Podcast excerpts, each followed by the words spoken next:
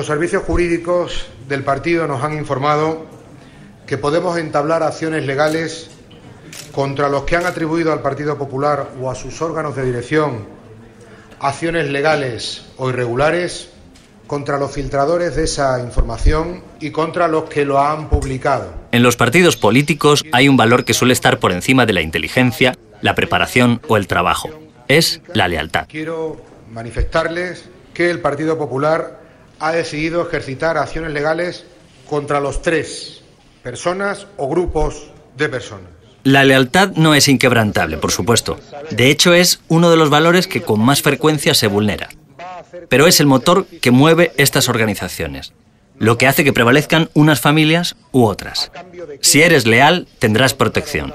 Si no lo eres, iremos a por ti. Esta decisión está solo a la espera de un último informe y es si es más conveniente para nuestras pretensiones el ir por la vía penal o por la vía civil. Y si toda la maquinaria del partido no funciona, siempre se puede recurrir a otros métodos más habituales en otro tipo de organizaciones.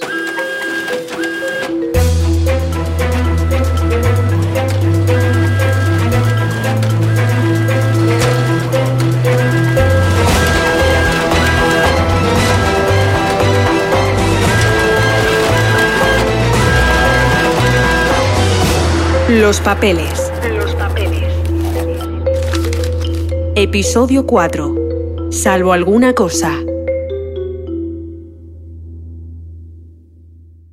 A pesar de que los papeles de Bárcenas se han publicado, aún queda mucho trabajo por hacer en el periódico. Los papeles no generan dudas desde el punto de vista de la autoría. Están escritos por la mano del tesorero y son los mismos que el subdirector José Manuel Romero había visto años antes. Pero hasta ahora, todos los que aparecen en las notas de Bárcenas, a los que llama el país, desmienten sistemáticamente haber cobrado dinero del PP en B. Entre ellos el presidente del gobierno, Mariano Rajoy, cuyo nombre aparece hasta 35 veces en los papeles. La primera confirmación de uno de los que recibió dinero llega el lunes 4 de febrero de 2013.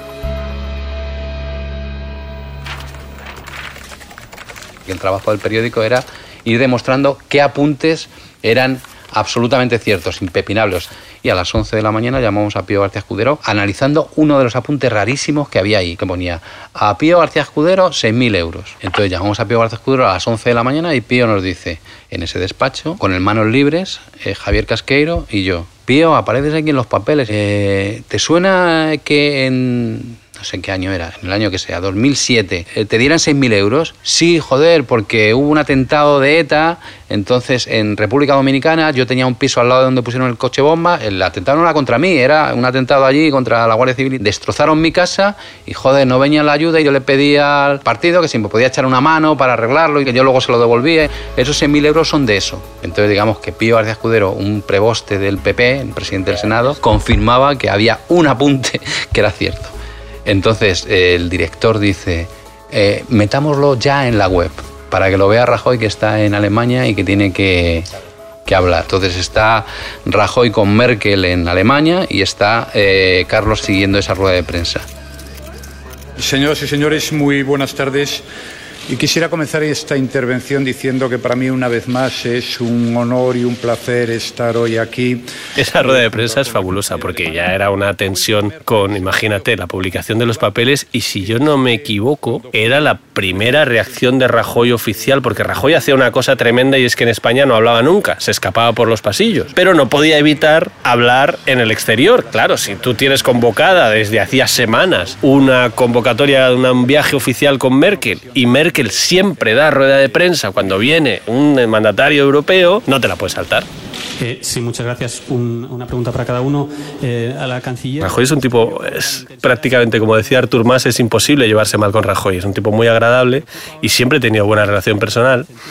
Y entonces le pregunté de forma muy educada le pregunté por los papeles del país y sobre todo le pregunté por las cosas que ya se habían confirmado. ¿Cómo podía ser que si había una serie de cosas que estaban confirmadas, todo lo demás fuera mentira? ¿no? Y al presidente, efectivamente, usted el sábado y ahora mismo ha vuelto a negar rotundamente todo lo que hay, pero planteó que había un ataque contra usted y contra España. ¿Cree que su tesorero está detrás de ese ataque? ¿Quién, si no, se va a querellar usted contra él?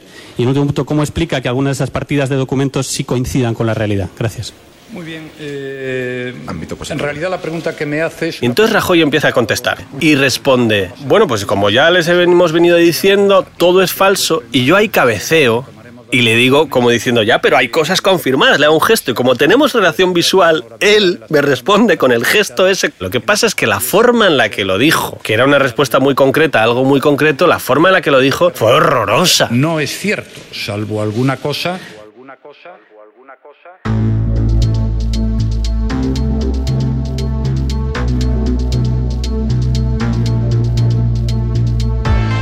salvo alguna cosa, se convierte pronto en algunas cosas. Ya no es solo el presidente del Senado el que reconoce algún tipo de pago. Otros miembros o exmiembros del PP admiten esos días haber recibido dinero en metálico del partido. Jaime Ignacio del Burgo dice que recibió 3.000 euros para ayudar a una víctima de ETA. Eugenio Nasarre, 70.000 euros para una fundación. Y el exconcejal Santiago Bascal Padre 12.000 euros como ayuda después de haber sufrido un atentado de la Cale Borroca en su comercio. No era la palabra de Bárcenas contra la palabra de Rajoy, sino los apuntes que eran ciertos de verdad, y había muchos. Algunos de los que eran ciertos revelaban una estratagema bastante simple para saltarse la ley de financiación de los partidos políticos, vigente hasta 2007. Recordemos que esta prohibía recibir donaciones anónimas de más de 60.000 euros y que además estas no podían venir de empresas que trabajaran para la administración pública. ¿Cómo lo resolvía Bárcenas? Buenas tardes. Se recibe declaración en condición de testigo a don Luis Molero Calle, que es usted, ¿verdad? Sí, señor. ¿Qué funciones o qué puestos ha tenido dentro del Partido Popular? He, tenido y tengo cajero y la persona que realiza los pagos a los proveedores. ¿Siempre ha ocupado el puesto de cajero? Siempre. ¿Su acción del día a día, quién la debía reportar usted? El gerente nacional. Que en la mayor época vinculada a su trabajo fue el señor Bárcenas, sí, ¿verdad? ¿Usted estaba al tanto o participaba de alguna manera en la operativa de financiación privada vía donativos? Mi, lo que yo única hacía era contar el dinero que me daban para ingresarlo en la cuenta, señoría. Cuando a usted se le entregaba el dinero para contarlo, ¿se le daba en algún tipo de envoltorio, sobre o se le daba ya el dinero físicamente en billetes? En alguna ocasión en un sobre y en, otras ocasiones en, en dinero sin sobre, o sea, el dinero efectivo y sin, envoltorio. O sea, en las dos modalidades. Las dos modalidades, perdón. Esto es, cuando a usted le daban un dinero y usted era la persona que lo tenía que ingresar en el banco, todo el dinero que se le daba lo ingresaba usted de una sola vez. No, señor. Si a mí me daban las cantidades, máximo lo permitido por ley, yo contaba las cantidades que me daban. Puede, puede ser en algunas ocasiones dos o tres ingresos, pero siempre máximo permitido por la ley. Nunca me han dado cantidades para fraccionar, nunca he fraccionado ni he repartido cantidades, me daban cantidades concretas. Bueno, pero en un mismo día ha ocurrido esto, que en un mismo día y en un mismo acto le hayan dado varias cantidades concretas. Varias cantidades concretas. Que si usted las hubiera sumado, hubieran superado el importe de la ley, el importe máximo de la ley. Sí, señor. Llegaba un tío con 200.000 euros y le hacía cuatro paquetes de 50. Y ese mismo día cogía el dinero y lo bajaba al banco. Lo blanqueaba, digamos. Convertía una cosa B en una cosa A diciéndole al banco que eran donaciones anónimas por menos de 60.000 euros. Los papeles de Bárcenas decían 12 de enero de 2004, llega eh, Luis del Rivero, 200.000 euros. 12 de enero de 2004, cuatro ingresos de 50.000 en el Banco de Vitoria que había justo debajo de la sede, en la calle Génova. Porque ellos nunca pensaron que algún día se iba a descubrir en la tostada. Había 400 apuntes en la historia, ¿eh? y a día de hoy, confirmados eh, absolutamente, hay 60, 70, no hay muchos más. Hay muchos de los empresarios que pagaban al PP. Todos ellos lo han negado, porque claro, es tanto como reconocer un delito. Ahora, no se entiende que sin esos ingresos todo lo demás haya confirmado. O sea, no entiendes que si los empresarios os dicen que no, ¿quién lo puso? Porque la pasta estaba. Claramente en este caso, todos los que están ocultando que cobraron o que pagaron, están mintiendo.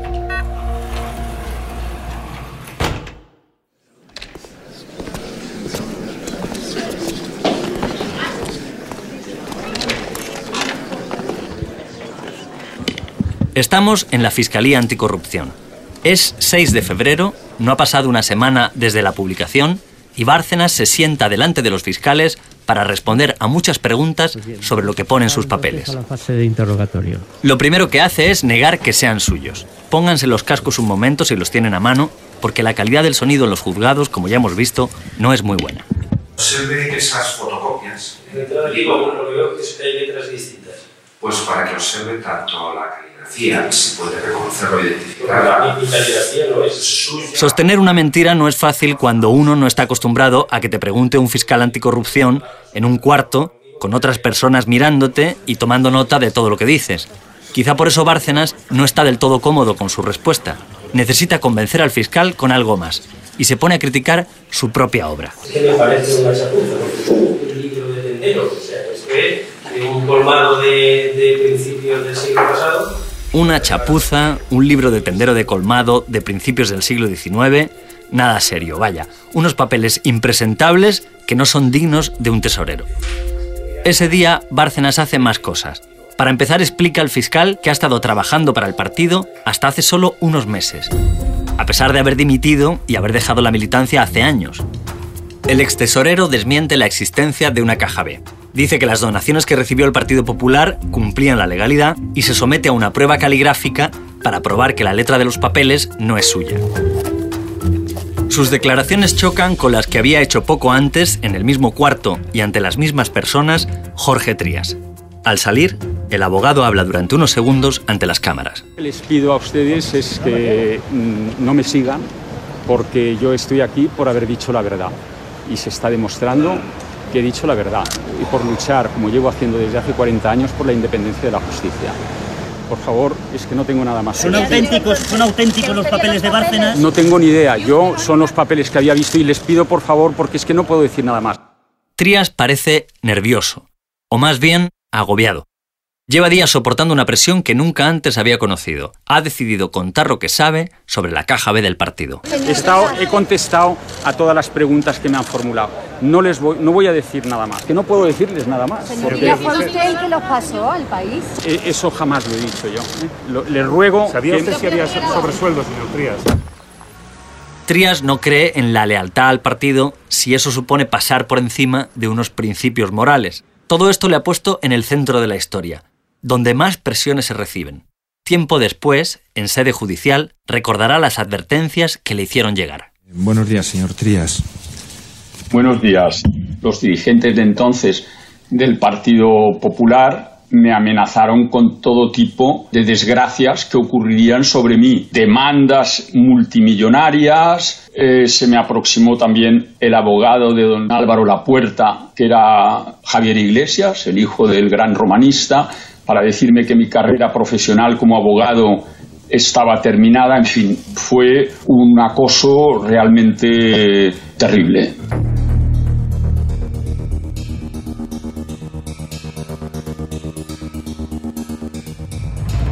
Como ya hemos dicho, Jorge Trías ha preferido no participar en este podcast. Es un asunto que tuvo un alto coste para él y le cuesta regresar a la historia. Como a él no le pudimos preguntar sobre las consecuencias que sufren los denunciantes, hablamos con José Luis Peñas, el hombre que grabó a Correa y sin el que nunca habríamos sabido nada de todo esto. La persona que denuncia no va a salir en los títulos de crédito nunca, va a ser un Judas toda la vida y nadie le va a reconocer nada. La gente, como tú muy bien dices, no tiene esa cultura de denunciar y cuando denuncias es porque no te han dado algo, porque te ha faltado algo, porque este no ha trincado lo suficiente, etcétera, etcétera. Le añades que es un partido político, entonces todos los de ese partido político es que te ha comprado el otro partido político, eres un traidor, estas cosas se cuecen en casa, como dijo Cristina Cifuentes, métete en la nevera, en el congelado en un tiempito y luego ya seguirás con nosotros, de que se mueve no sale en la foto. La publicación de los papeles ha salpicado a todo el PP. Eso reparte la responsabilidad, o por decirlo de otra forma, rebaja la del tesorero. ¿Era Bárcenas solo una pieza más en el engranaje de una financiación irregular, de una cultura del partido? No era solo eso, porque recordemos que mientras todo esto pasaba, el juez Ruth sigue instruyendo el caso Gürtel y cada vez encuentra más contradicciones en la historia que ha contado Bárcenas. Está especialmente insatisfecho con lo que le ha contado de la venta de unos cuadros del siglo XV.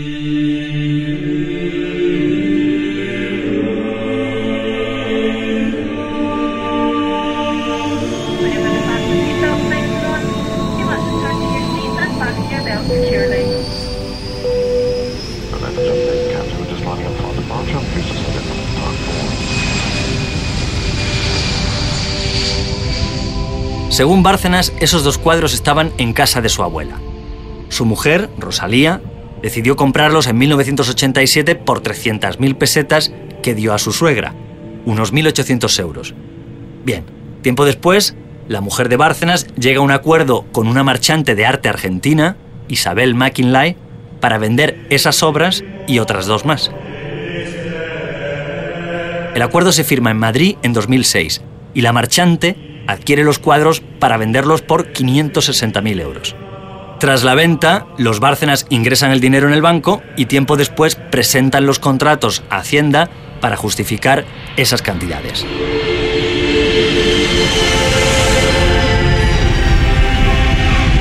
pasajeros, bienvenidos a la ciudad de Buenos Aires.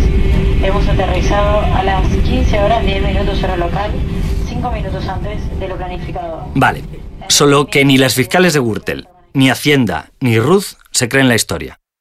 Y tampoco los agentes de la UDEF que rastrean los sospechosos viajes de Bárcenas a Buenos Aires, a veces solo para estar unas horas. Cuando se consigue dar con la marchante de arte, esta confiesa.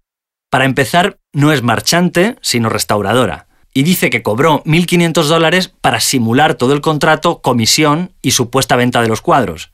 Los cuadros ni los vio, jamás estuvo en Madrid. Solo vio a Bárcenas en Buenos Aires unos minutos. Así se lo dice a Ruth. El señor Luis Bárcenas Gutiérrez. Le quiero preguntar si usted ha conocido a este señor en el pasado y si le ha conocido qué relación ha tenido con él. Yo he tenido una, he firmado unos papeles en la oficina de un amigo en donde estaba un señor español que yo en ese momento no conocía. Muchos meses después, viéndolo por internet, supe que era el señor Bárcenas.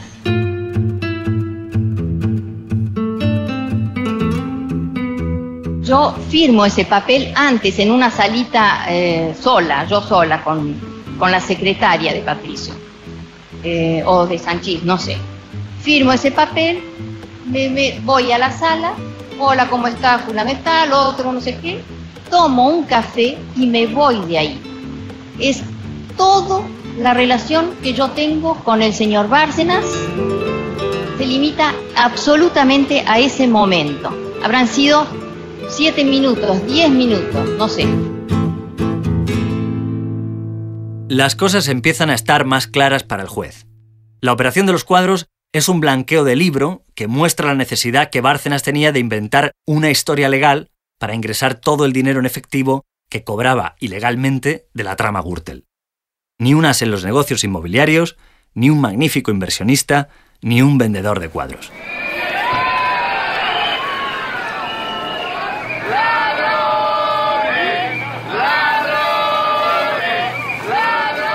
En junio de 2013, Bárcenas es alguien acorralado al que Ruth toma declaración con nuevas informaciones.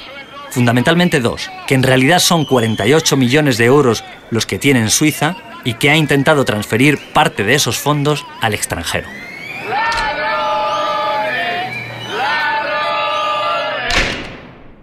Bueno, comenzamos. Don Luis Bárcenas Gutiérrez es usted, ¿verdad? Eso es. Bien, se le va a recibir declaración. Bien, conociendo eh, la imputación, sin perjuicio de las preguntas que se le puedan dirigir, le tengo que preguntar en primer lugar si va a querer usted prestar declaración en este acto. Tras la declaración ocurre algo poco habitual que le da la vuelta a la historia. Normalmente las acusaciones particulares suelen ser las que piden las medidas más duras. Las que están presentes en la sala piden cárcel con fianza para Bárcenas. Podrá evitar la prisión si paga una cantidad. Pero las fiscales del caso, esas mujeres a las que muchos llamaban las conchitas o las niñas, van más allá y piden cárcel incondicional por riesgo de fuga. ¿Qué hace Ruth?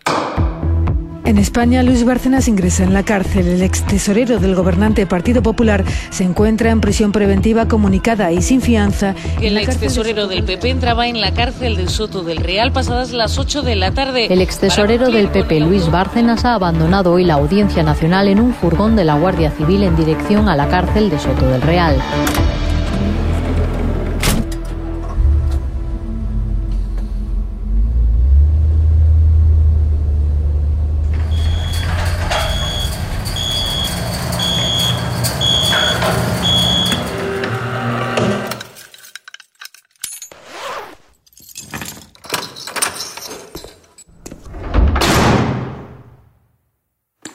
La celda de Bárcenas en el módulo 4 de Soto del Real es un espacio de unos 10 metros cuadrados, con litera, una pequeña mesa y un retrete y lavabos sin puerta.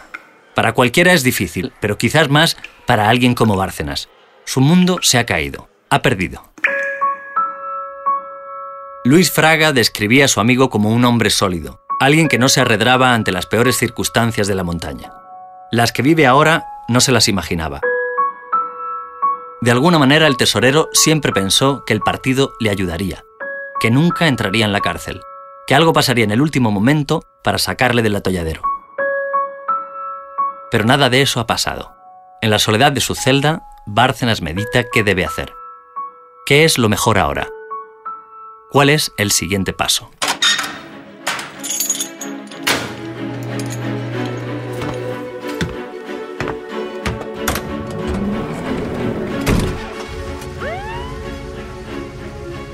Bárcenas, ¿apretará o no apretará el botón rojo? Ese camino sin retorno eh, le va a llevar a entregar una parte importante de la documentación.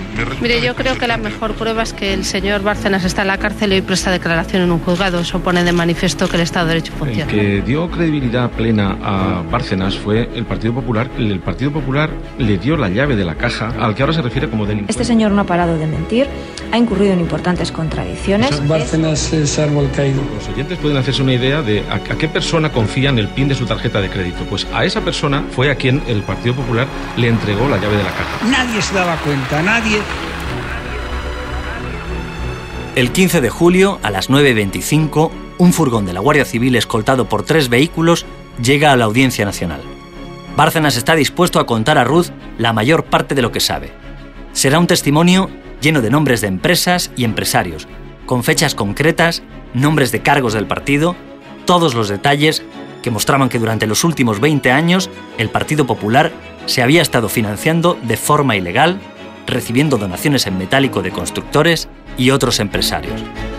Empresarios que a su vez recibían adjudicaciones o contratos de los ayuntamientos y comunidades donde gobernaba el PP.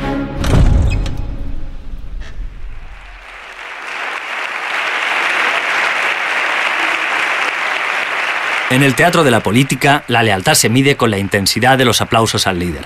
El 1 de agosto de 2013, el PP acude al Senado para escenificar un apoyo férreo al presidente del gobierno, Mariano Rajoy. Sí, le apoyé. Es un discurso complicado porque a esas alturas ya se han publicado unos mensajes SMS del presidente a Bárcenas en los que le pedía que fuera fuerte, que aguantara la presión. Creí en su inocencia. En definitiva, que fuera leal hasta el final. Hacemos lo que podemos, le había dicho meses antes en uno de esos mensajes. Llegaron datos que confirmaban la existencia de cuentas millonarias en Suiza. Pero el ingreso en prisión de Bárcenas y su confesión hacen ya imposible hacer nada. La única salida es abandonarle. Me equivoqué. Señorías, lo lamento, pero fue así. Me equivoqué al mantener la confianza en alguien que ahora sabemos que no la merecía. ¿Es eso suficiente? Quizás no, porque recordemos que Bárcenas había dicho en varias ocasiones que se había llevado nueve cajas de documentos. ¿Hay más papeles de Bárcenas? ¿Dónde los guarda? El tesorero sigue siendo una amenaza. ¿A quién se puede recurrir?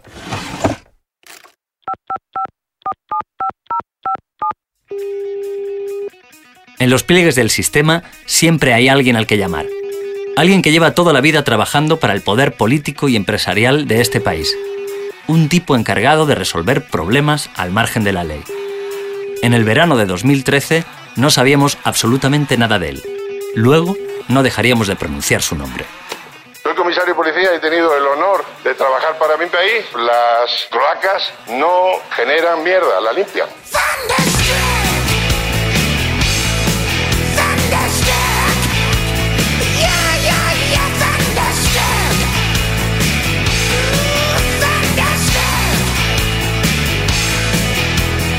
Los papeles, una historia de True Story y el país.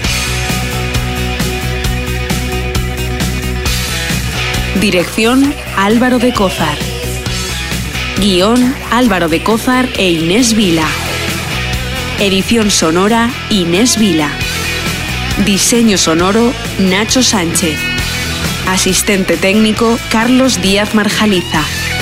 Diseño gráfico Marta París. Producción ejecutiva Pilar Sayans, Mónica Ceberio y María Jesús Espinosa de los Monteros. Agradecimiento especial a Miguel Ángel Campos y al Departamento de Documentación de la cadena SER.